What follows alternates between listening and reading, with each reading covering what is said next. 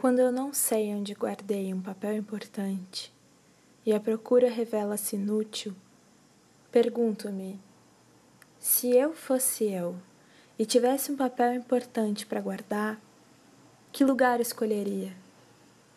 Às vezes dá certo, mas muitas vezes fico tão pressionada pela frase se eu fosse eu que a procura do papel se torna secundária e começo a pensar: diria melhor sentir. E não me sinto bem. Experimente. Se você fosse você, como seria e o que faria? Logo de início se sente um constrangimento. A mentira em que nos acomodamos acabou de ser movida do lugar onde se acomodara.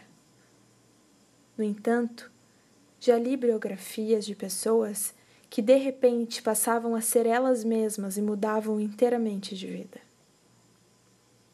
Acho que se eu fosse realmente eu, os amigos não me cumprimentariam na rua, porque até a minha fisionomia teria mudado. Como? Não sei.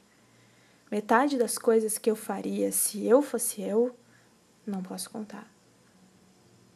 Acho, por exemplo, que por um certo motivo eu terminaria presa na cadeia.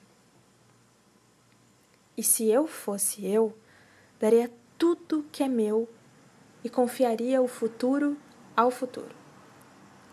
Se eu fosse eu, parece representar o nosso maior perigo de viver. Parece a entrada nova no desconhecido. No entanto, tenho a intuição de que, passadas as primeiras chamadas loucuras da festa que seria, teríamos enfim a experiência do mundo. Bem, bem eu sei, exper experimentaríamos enfim, em pleno, a dor do mundo. E a nossa dor, aquela que aprendemos a não sentir.